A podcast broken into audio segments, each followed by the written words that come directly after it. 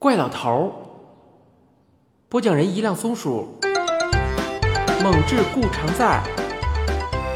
上集。怪老头表现的比我还要凶。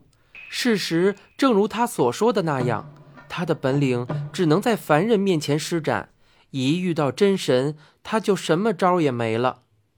大殿里终于平静下来，我爬起来，从我的窥孔里看出去，果然一个人影都不见了。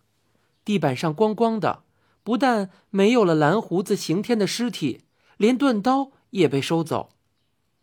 怪老头说：“别难过啊，他没有死，我知道。”我说道：“我也知道，咱们赶紧趁这个时候爬出去吧。”我提议说就要采取行动。怪老头说：“不成啊，万一碰上个人可怎么办呢？再说这地方挺高的。”摔断了腿可怎么办呀？您就不怕谁想起这件衣服回来取呀？衣服又不是他的，干嘛回来取呀？人家都是神，你当是跟咱们胡同里的那些人似的？那总得下去吧？这要待到什么时候啊？怪老头接着说：“这个嘛，你别急，咱们呀，先看看哥们留给咱们的纪念品。”我瞧这东西像金的，我说道：“您刚骂过贪小便宜，哎，这可不是小便宜啊！你瞧啊，大腿粗细，立起来跟咱们一样高，还是两根儿，总共要是没八千两才怪呢。”那两根黄澄澄、沉甸甸的金属棒正横在衣服带的底部，踩在我们的脚下。我蹲下看看，又走到顶端去抬。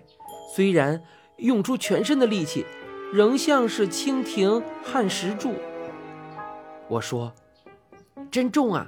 要是短点细点，倒是可以当武器用。”我刚说完，就发现抬过的那一根缩短了一截儿，有另外一根本来长短相同的比较再清楚不过了，而且它比另外一根细了。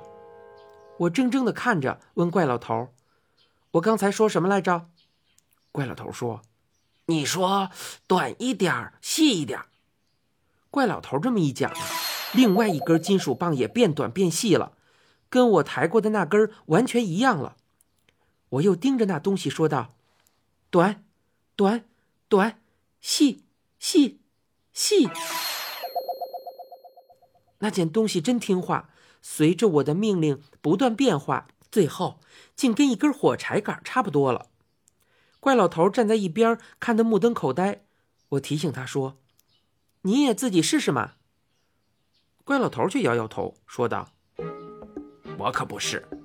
现在，你那件东西顶多能卖一个戒指的价钱了。”原来是这样啊！我说道：“像不像孙悟空的金箍棒啊？金箍棒能小能大，我就不信这东西光能变小不能变大，再大一点。”我刚说一句，他就变得像筷子一样。怪老头看出便宜来，他指着自己的那根说道：“再大一点儿。”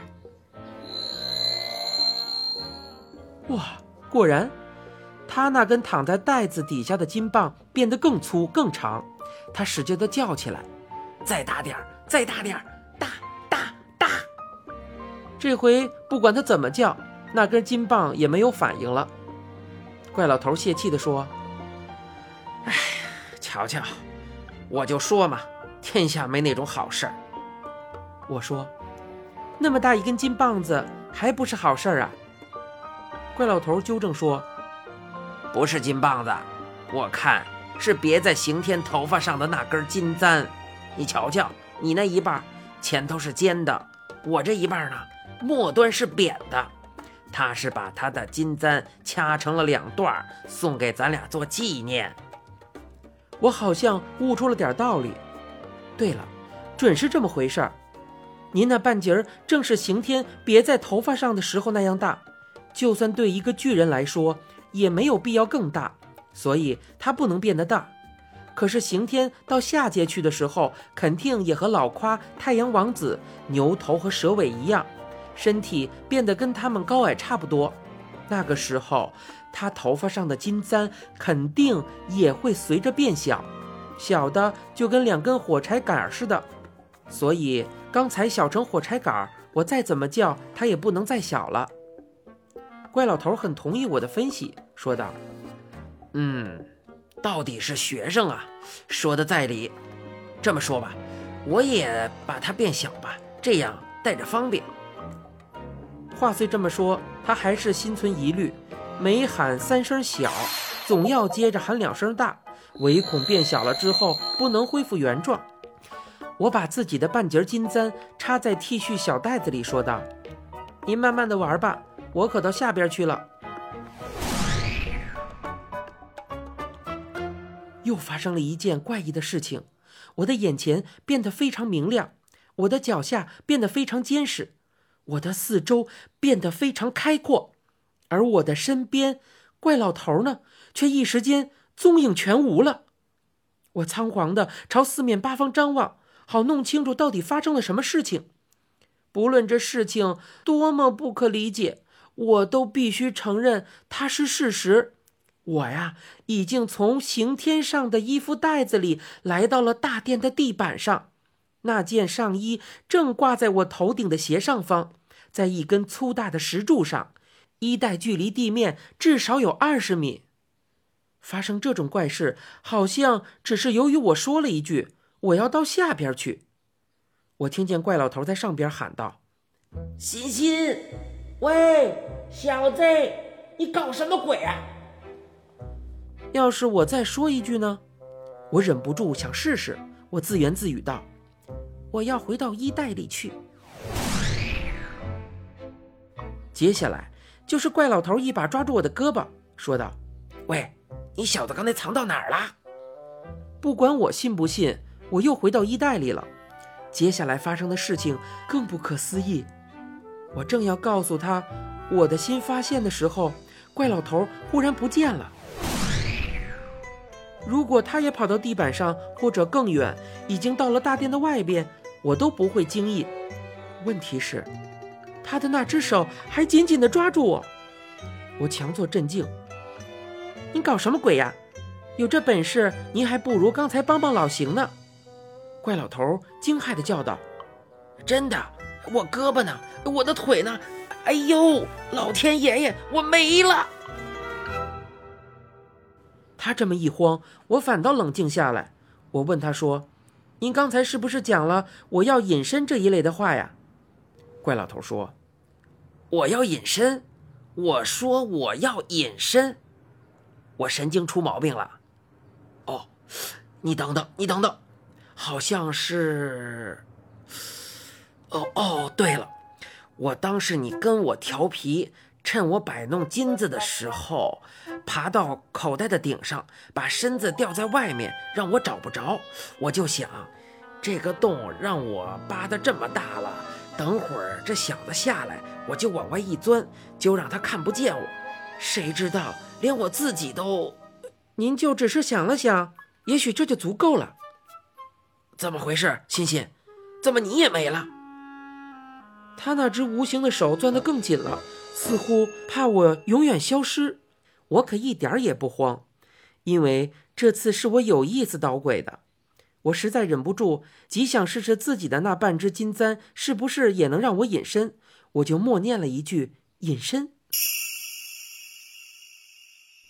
我说道：“您别紧张，我是看老邢给咱们的这件宝贝在作怪。好了，现在我数一二三，咱们俩一起说现身。一、二、三。”我看见怪老头用袖子在脑门上使劲的抹了一下，他好像紧张的冒汗了。他也看了看我，装成满不在乎的样子说：“当然是这只金簪起的作用，它能让咱们隐身。我早就猜到几分了嘛。”我说：“不光是这个，其实您刚才瞧不见我，并不是我隐身了，是我跑到下边去了。我刚才一说我要到下边去，我就到了大殿的地板上。”怪老头说：“哎呀，那可真棒啊！”这回给我多少钱我也不卖了。现在啊，咱们是不是应该？他的话还没有讲完，突如其来的地下响了一声“轰”，怪老头惊得一个屁墩坐了下去。紧接着是一声接一声的不停的巨响，“轰，轰，轰”，整个大殿都给这声音震撼的摇晃了起来。许多大大小小的石块，大概就是怪老头说的星辰，纷纷从顶上掉了下来，哗哗的一片响，宛如雷鸣，伴着一场暴风骤雨。最糟糕的是，我们赖以藏身的这件衣服，不知是由于震动，还是被石块砸中，它颓然坠地。怪老头叫了一声：“不好，咱们得出去！”我也同样叫道：“快出去！”惊慌之中。我们都忘了这只金簪带给我们自己的特异功能。我们两个还没有爬起来，就发现早已置身于石殿门外的高台阶上了。我们相顾愕然，外面的场面令人惊心动魄。石殿门外高台的另一侧，一个没有脑袋的巨神正用一根粗棒奋力地敲打大石架上一面极大的鼓。他上体赤裸，两臂的肌肉快快站起，那猛烈的击鼓动作显示出他正在狂怒中。那是被天地杀死的刑天。那面巨鼓也像他一样在狂怒，发出轰轰声，动地撼山。我们两个被震得脚都站不稳，不停地摔倒。一队一队的巨人武士奔跑而来。有十几个挥舞着盾牌和长矛，已经冲上了石殿前的高台阶。刑天用力太猛，大木棒竟击破巨鼓的厚皮，噗的一声插入鼓面。刚好在这个时候，武士们的十几只长矛齐齐地刺向他的后脊梁。刑天弯身一捞，一柄雪亮的大斧和一块长方形的盾牌已经在他的手中。他怒吼一声，反身用盾牌挡住了刺来的兵器，接着大斧一挥，轰！武士们的兵器叮叮当当的一片响，都被扒拉开。有两柄长矛还旋转着飞上了半空。武士们哇的一声惊叫，齐齐后退。我到这个时候才发现，让巨人武士们惊慌失措的不只是那一柄开山大斧，还有刑天本身。盾牌一移开，我那种他没有脑袋的印象完全改变了。他的上半身就是他的一张大脸，在他隆起的两块胸大肌上各有一只大眼睛，圆睁着，虎虎生威。我敢说，绝对是蓝胡子刑天本人的那一双眼睛，两眼的中间还生着鼻子，虽然也比原先大了许多，但仍旧是他两个蒜头鼻。嘴巴就不好说了，我不记得他在跟天帝交手的时候肚皮上曾挨过一刀，可是那嘴巴的确像是用刀尖在肚皮上横划出一个大的口子，创口向外翻着，还血淋淋的。假如不是那双眼睛和蒜头鼻子使我确信他就是我们的哥们老邢，我肯定要吓得晕过去。此刻。他就是蓝胡子的念头，却使我感到无限的欣慰。你现在收听的是由一辆松鼠播讲的《怪老头》，欲知详情，请听下回。